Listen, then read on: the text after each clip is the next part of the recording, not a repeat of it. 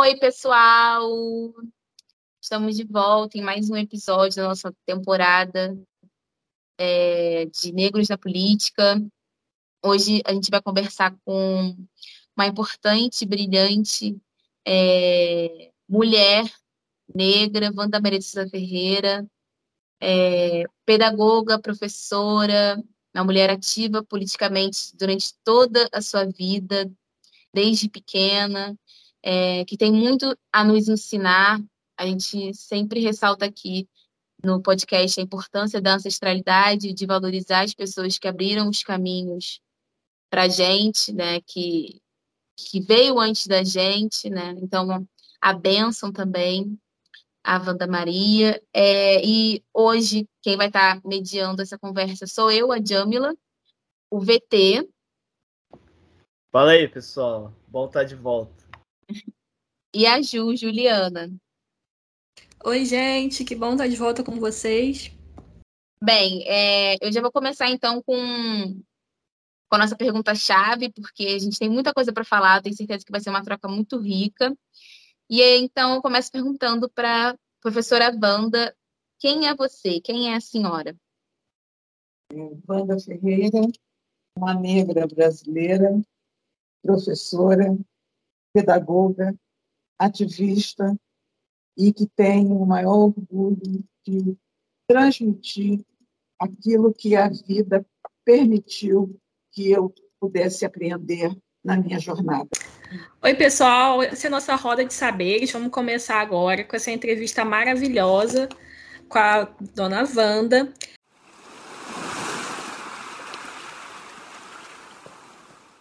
Eu queria que a senhora falasse um pouco para a gente o que, que, a senhora entende como política. Eu queria que a senhora começasse a falar um pouco sobre a política, sobre a importância do negro estar na política e explicasse um pouco para a gente a relação entre o movimento negro e a política no Brasil. Política é o ato de se fazer presente, se questionar sobre o estado em que você se encontra. É, o movimento negro é, desde a sua existência, um ato político 24 horas. Não existe movimento se não houver uma política. A política governamental a qual nos foi imposta não nos atende. Ela nos inviabiliza, ela não permite que nós possamos levar adiante o nosso status quo de negros que não fomos convidados para vir aqui. Há uma grande diferença das três etnias que compõem o povo brasileiro. O indígena, que é o dono da terra, é o dono da casa, não é respeitado. Os negros que não foram convidados foram trazidos. E os outros que vieram de livre, espontânea vontade. Essa relação, através dos tempos, de 1500 para cá, tem sido muito cruel. Eu poderia dizer que o movimento negro é um fator político de grande relevância que tem o tempo todo trazendo a sua garra e a sua alternidade. No entanto, nós não conseguimos passar de um determinado espaço. O que eu estou querendo dizer? Eu estou querendo dizer que o racismo, para nos subalternizar, ele foi tão bem estruturado que não nos permite que nós possamos avançar. Ele deixa com que cada movimento político na história do nosso país negro, que esse país é negro, vá até um determinado espaço. Eu costumo dizer que vai até a página 3. Depois da página 3, nada mais acontece. Ah, é muito bom ouvir a senhora falando sobre isso, principalmente porque os nossos ouvintes, eles são pessoas muito jovens e que muitas vezes é, não entendem a importância de ter uma agência política, né? Acha que política é só a questão institu institucionalizada, não se enxergam como agentes políticos. E aí eu queria que a senhora falasse um pouco mais, vou tentar puxar um pouco como é que a senhora começou no movimento negro? Né? Qual foi é, quando que a senhora começou é, a, a, participar das reuniões?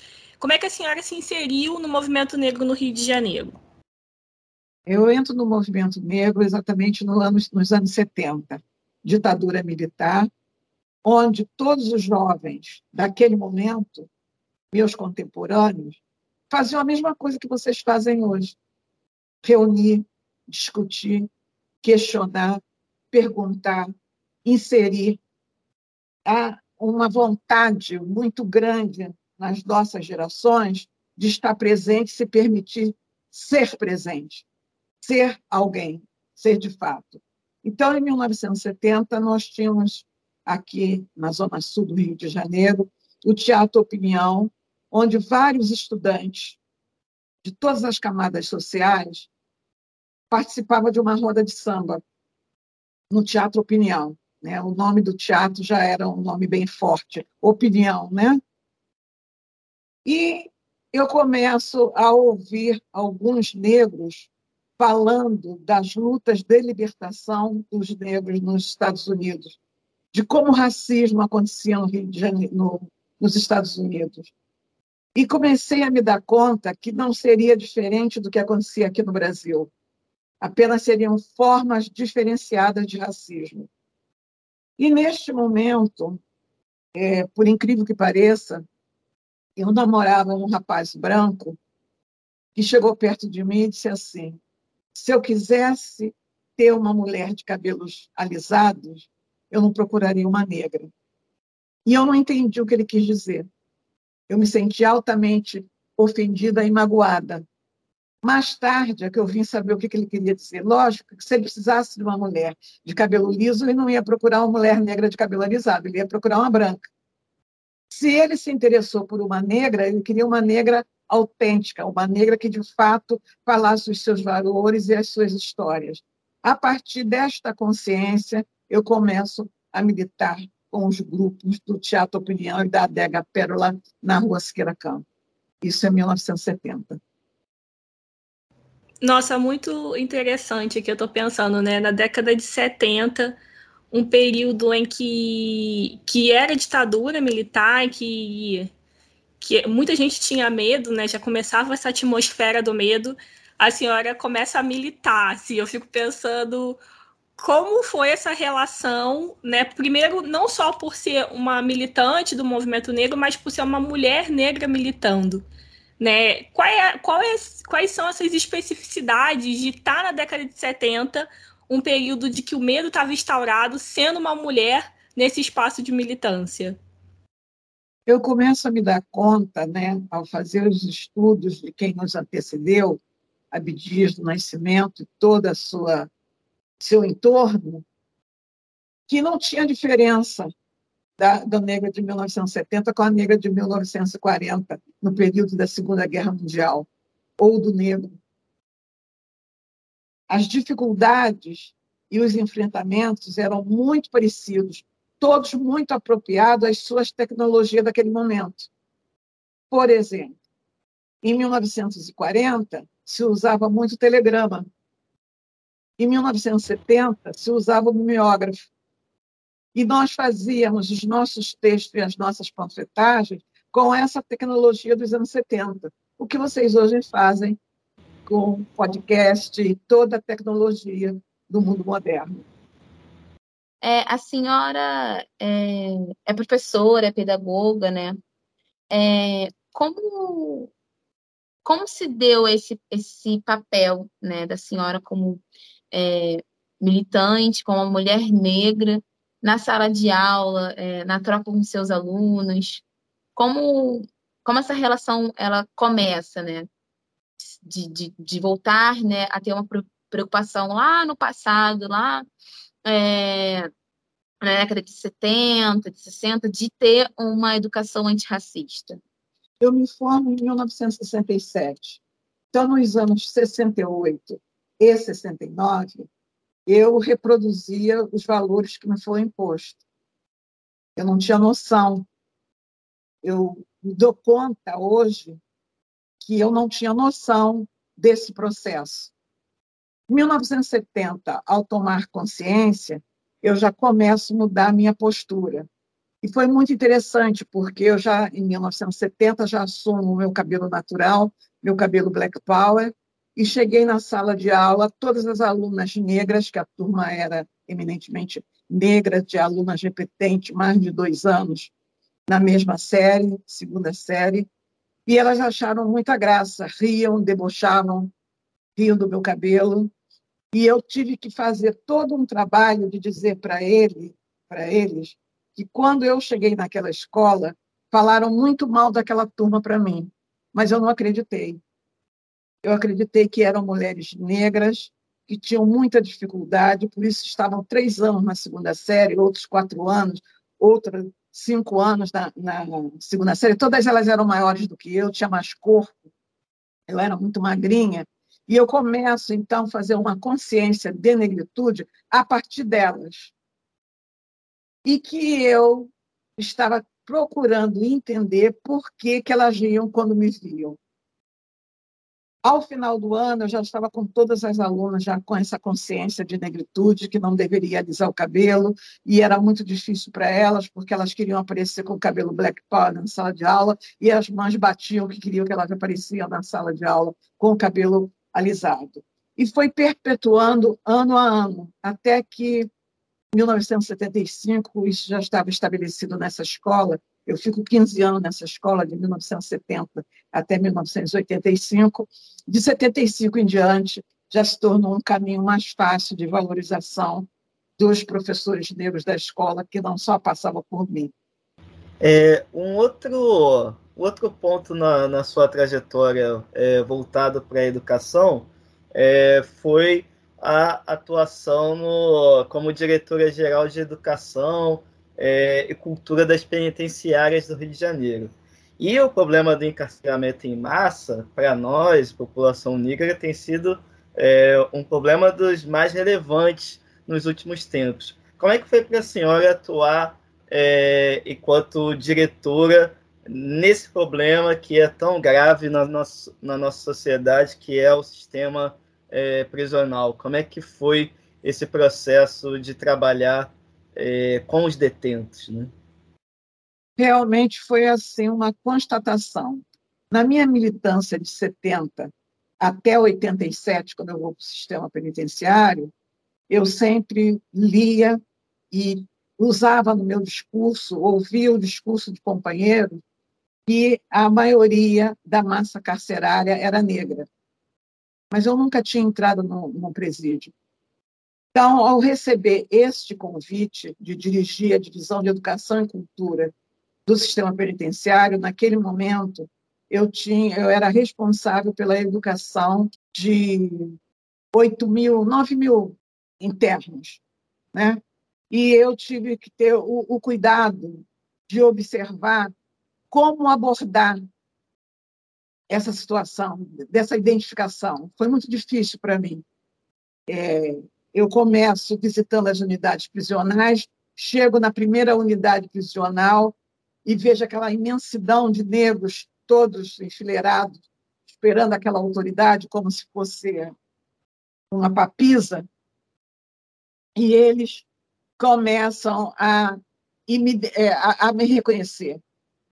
Eu ouvia um, um dizer assim: eu já vi a senhora no Aguibara Dudu, eu já vi a Aguibara Dudu era no bloco afro daquele momento, e existe até hoje em Madureira. A senhora é do IPCN, Instituto de Pesquisa das Culturas Negras. Eu digo, opa, eu já tenho uma identidade. Os meus pares estão me, me identificando. Diferentemente do que ocorreu na escola pública, quando eu chego com meu cabelo Black Power, quando eu chego já na massa carcerária, onde eles estão na, na faixa de idade dos 18 aos 25 anos, eles me identificavam. Havia uma identificação. E ao entrar na segunda unidade prisional, eu deparo com um preso que me fez o convite de criar uma entidade de movimento negro dentro do sistema penitenciário. E eu disse para ele que eu só poderia criar essa instituição com ele se eu tivesse que colocar no meu projeto político-pedagógico a criação dessa instituição. que dentro do sistema penitenciário eu teria que ser a autora. Fiz um acordo de cavalheiro com ele. Mas para fora, para a sociedade extramuro, para o movimento negro do país inteiro e fora do país, ele era o autor da ideia. Eu não iria mexer em nada do que ele estava me propondo, apenas para que as autoridades permitissem que eu desenvolvesse o projeto, eu dei é, a nomenclatura da autoria deste projeto. E assim nós fundamos o Instituto de Cultura e Consciência Negra Nelson Mandela, que existe até hoje.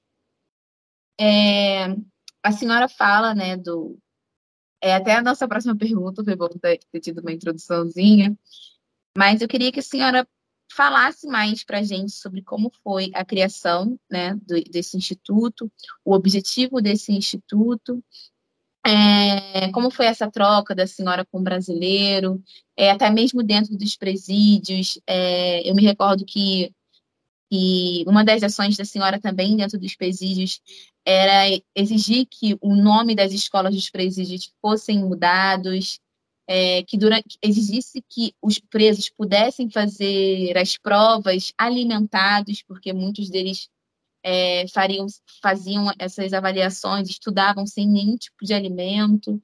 É, então, como foi todo esse, esse processo dessa construção, tanto dessa luta na educação desse sistema carcerário, juntamente com com Nelson Mandela, com o Instituto Nelson Mandela? A primeira é, observação é que eu também não sabia que as escolas, é, existiam seis escolas dentro do presídio que eram escolas estaduais, que havia um convênio da Secretaria de Educação com a Secretaria de Justiça.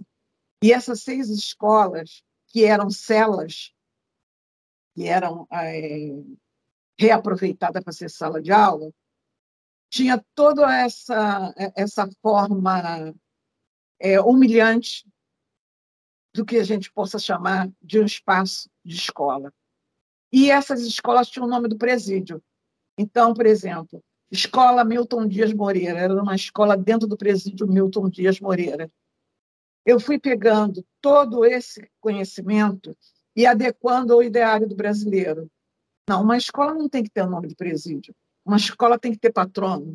Então, começamos a trabalhar junto com os professores e com a massa carcerária dessas seis unidades, um nome para um patrono e quem votava eram os alunos. Fizemos todo o processo de eleição, falando sobre várias personalidades, e essas escolas passaram, então, a ter nome de brasileiros importantes e que eles achavam que era importante que tivesse esses nomes também. Né?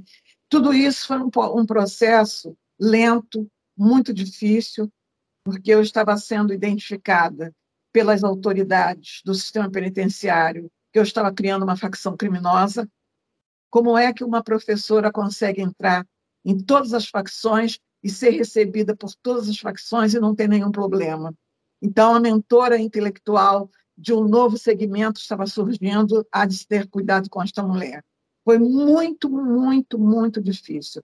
Eu acredito que se eu ainda estou viva e naquele momento eu fiquei viva, foram os nossos ancestrais que tomaram conta das nossas ações, minha e do José Carlos brasileiro. Ah, muito bom ouvir a senhora falando. É, eu queria pensar um pouco, trazer um pouco agora sobre a importância da presença negra na política. E aí eu queria saber como é que a senhora enxerga essa presença das pessoas negras políticas nesses últimos anos, desde a década de 70, quando a senhora começou na militância, para agora. É, primeiro, quero dizer a vocês também que eu fui candidata a, a deputada federal justamente por causa disso. Né? O partido que eu sou filiada é o PDT, e Leonel de Moura Brizola queria colocar o maior número de negros na parte política, na parte da, do legislativo o executivo, no seu governo, ele conseguiu botar, mas no legislativo era muito difícil. Né? É, o PDT tem no seu quarto parágrafo a inclusão do negro nas políticas. Mas mesmo o PDT tendo esse parágrafo, não consegue, até hoje, 2022, que nós possamos, de fato, ter um espaço concreto na política. No entanto, eu tenho que louvar a geração de vocês, a geração de Marielle Franco, que conseguiu e está conseguindo colocar mulheres altamente politizadas para esta política que está aí. E por que, que a Marielle é, foi assassinada? Ela foi assassinada porque ela foi assessora parlamentar durante 10 anos. Ela primeiro entendeu que era máquina. Que não basta só entrar no partido e se candidatar. Que máquina é essa que é vigente? E esse conhecimento nos falta. Já esta geração de vocês estão muito mais preocupados em entender como a máquina funciona. E havia uma inocência de nossa parte que, se nós chegássemos ao poder, nós iríamos trocar tudo. Mentira. Nós temos que entender como é que esta máquina funciona e como eu, mulher negra, homem negro, político negro, vou desenvolver políticas salutares para uma equidade de é, equidade nacional de brasileiros. É, e, tia, e, professora Wanda, é, com essa questão dos partidos, né, dos partidos sempre terem mais os de esquerda, né, de terem essa preocupação com presença de pessoas negras e etc., mas na, na hora da, da questão dos votos, na hora de investir nesses candidatos, é, ter uma certa dificuldade para que essa representatividade ela realmente seja seja concreta, né? A senhora a senhora fala que agora a nossa geração está mais atenta a como essa máquina funciona, é, porém às vezes a gente também percebe que apenas com o assassinato da Marielle que conseguimos ter um uma maior um maior espaço, né? É... Porém, assim, quando a gente vai vendo a, a trajetória, né, desde é, de Jurema Batista, sendo a primeira vereadora, Lélia Gonzalez, que também se candidata, é... a senhora ocupou alguns cargos é, na política, né, na Secretaria de Direitos Humanos, é, como secretária de Estado, e como se deu esse, essa, essa aproximação né, da senhora, já que a gente sabe que é uma questão muito difícil do negro ingressar, como se essa aproximação da senhora com essa política mais institucionalizada? Primeiro, nós temos que separar o poder executivo do poder legislativo. O poder executivo é muito mais fácil de você colocar, e independe de eleição. Né? É o majoritário que vai escolher quem vai ocupar aquele cargo. Muitas das vezes, tem negros que são escolhidos para ocupar cargo no executivo mas quem está indicando não está indicando porque ele é negro. Está indicando pelo valor profissional que ele tem dentro de, de X áreas. Não que ele vai trabalhar em prol da inclusão do negro. Então, já tem essa diferença no executivo. Então, não basta só, tão somente, estar naquele, naquele cargo institucional no executivo. No legislativo, né, nós temos uma dificuldade muito grande porque os partidos não dão o mesmo apoio aos candidatos negros que dão para os candidatos brancos. Porque o racismo é institucional. Eu, branco, tenho dentro de mim que o negro é menos, que ele é menor, que ele não vai muito além. Isso está no meu inconsciente, isso eu aprendo na escola, isso está na estrutura da sociedade, isso está na estrutura da, dos meios de comunicação, nos programas de, de, de comunicação. Então, quando eu fico muito feliz com o marco civilizatório da morte de Marielle Franco, não pela morte dela, mas o marco civilizatório que a morte dela traz para nós, que eu vou estudar, que eu vou saber por que, que ela chegou já com tantos projetos importantes ela não conseguiu colocar em plenário para ser votado todos os projetos importantes que ela tinha elaborado do período de 10 anos de assessoria parlamentar. Então, qual o aconselhamento que eu dou? Quer ser candidato? Tente primeiro ocupar cargo no executivo e ser assessor parlamentar. parlamentar. Entender como é que as casas do governo democrático brasileiro funciona, como é que funciona o judiciário, como é que funciona o executivo, como é que funciona o legislativo. Sem ter o conhecimento destas normas, é só para inglês ver, mais um, mais um, só para inglês ver. Não há uma modificação, nem uma transformação da sociedade como um todo. Eu queria puxar um, um gancho que a senhora colocou também é, sobre os limites que o, o movimento encontra é, o movimento negro encontra quando tenta ingressar na, na política institucional. A senhora falou que no máximo a gente vai ali à página 3. E aí eu, eu queria é, perguntar até onde a gente já avançou. E aí é, também é, tentar pensar com a senhora quais seriam os caminhos para que a gente pudesse avançar. Acho que você colocou alguns pontos aí, né? Como é, identificar como a máquina funciona, ser assessor, participar do executivo. Eu acho que a senhora já apontou alguns caminhos, né? Eu acho que avanço, avanço, avanço mesmo, esse número, principalmente de candidatas mulheres conscientes que estão na cidade do Rio de Janeiro, no estado do Rio de Janeiro. Isso é um avanço. É, eu diria que já começamos a, a, a ter a leitura da, do primeiros parágrafos da página 4 que até então nós estávamos, de fato, só na página 3. E, e, e o que, que eu vejo mais do que isso? A preocupação que cada uma delas está tendo em formar quadros. Né? A, a, a, prestação de contas que elas já estão fazendo, é, as organizações, os fóruns, isso permite que a geração de vocês possa ter um olhar mais atento. No entanto, ainda atingimos um número muito pequeno.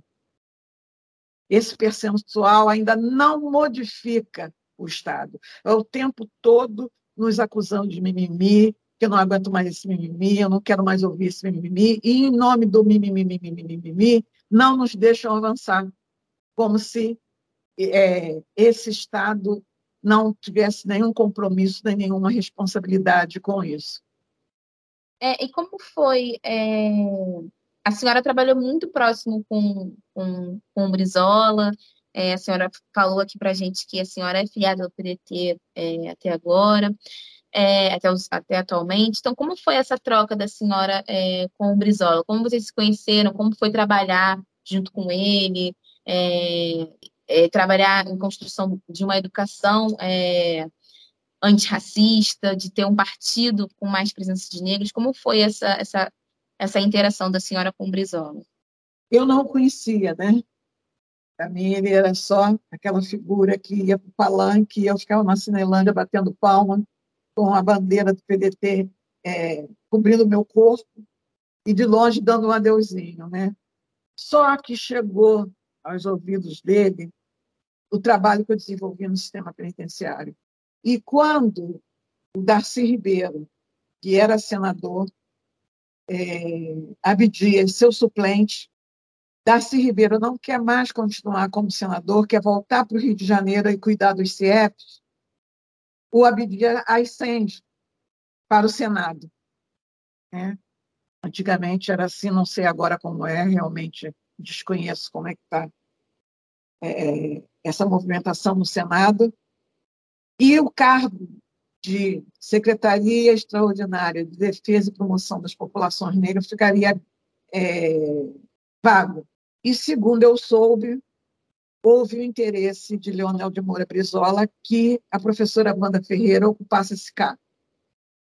E quando ele me faz o convite, que eu fico bastante assustada, porque eu não sabia que eu estava sendo convidada para ir no palácio para receber esse convite, eu falei: eu eu não me sentia, em momento nenhum, preparada nem pronta para perpassar por um caminho que eu nem, não tinha a mínima, a mínima ideia de como, como seria.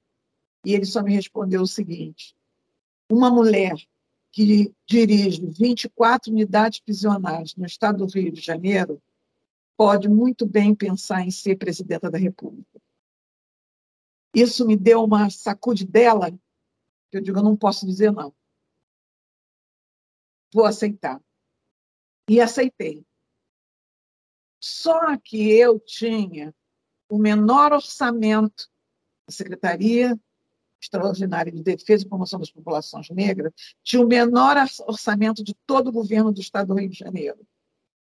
No entanto, todas as pautas que eu apresentava, eu tinha um orçamento extra. E um dia eu perguntei para ele, governador, por que, que nós temos o menor salário e tudo que eu peço o senhor não nega? Porque se lá atrás, quando o Abdias assumiu, eu desse o maior salário, qualquer erro que o Abdias tivesse, iam dizer que o negro não sabe administrar.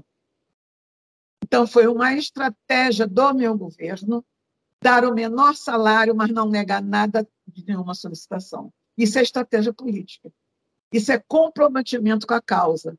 Isso é, de fato, trazer para ocupar o espaço. Então, atitudes como essa, que inevitavelmente foram muitas, eu não consigo nem elencar, de tantas que foram de importância, fizeram com que esta secretaria, de fato, tivesse um status quo, mesmo sendo uma secretaria extraordinária. Ela não era uma secretaria igual de educação, igual de justiça. Ela era extraordinária. Extraordinária é aquela que meu governo acaba, vem outro governador e, e termina. Bom, a gente está encerrando. E aí, para terminar, eu queria que a senhora. O nosso público é formado principalmente por mulheres, os nossos ouvintes, e queria que a senhora deixasse uma mensagem é, para esse pessoal que vai começar agora, tá tirando o título, né? Todo mundo que está regularizando seu título, que vai para a primeira votação. É, esse ano eu acredito que vai ser um ano difícil, um ano de luta, um ano de batalha, principalmente para a população negra. E aí, para a gente começar, para a gente encerrar essa parte, que é a nossa roda de saberes, eu queria saber qual a mensagem a senhora tem para deixar para esse pessoal que está começando agora a entrar numa vida política, muito entre aspas, que eu estou falando, institucionalizada. Não deixem de assistir o podcast de vocês é de fundamental importância. Se eu não tenho tempo para ler, se eu não tenho tempo para estudar, pela dificuldade minha de minha vida, eu desejo a você, jovem negro, jovem negra, assistam todos os trabalhos que a negritude está apresentando. E o de vocês é um deles. Ah, muito obrigada, foi muito bom entrevistar a senhora. Pessoal, essa foi a nossa roda de saberes. E agora a gente vai para o nosso Pega Visão.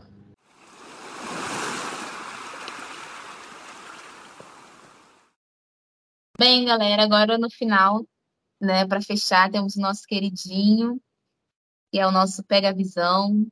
É... Então, agora a Ju e a professora Wanda é... vão dar uma dica de Pega Visão para vocês se ligarem no que está acontecendo de bom aí na cultura do nosso país e do mundo. Olha, leem todos os livros do Abdias do Nascimento. Eu aconselharia, eu acho que qualquer jovem negro tem que começar por essas leituras. Todos os livros. Procurem o IPA, procurem a professora Elisa Larkin e leem os livros do Abdias do Nascimento. Djamila, você assistiu alguma coisa? Estou tentando lembrar que algo que eu assisti é, eu gostei muito do documentário do Mussum. Eu assisti no início do mês. É um documentário do Lázaro Ramos. Eu acho que tem muita imagem boa de arquivo e conta de forma muito interessante é, a história dele como homem negro. A, a, mapeia muito bem essa relação entre o humor e o racismo, que é algo que eu pesquiso também, mas eu pesquiso para mulheres negras, não pesquiso para homens. E minha indicação de hoje é o documentário do Mussum, que tá. Acho que tá no Amazon. Djamila não assistiu nada?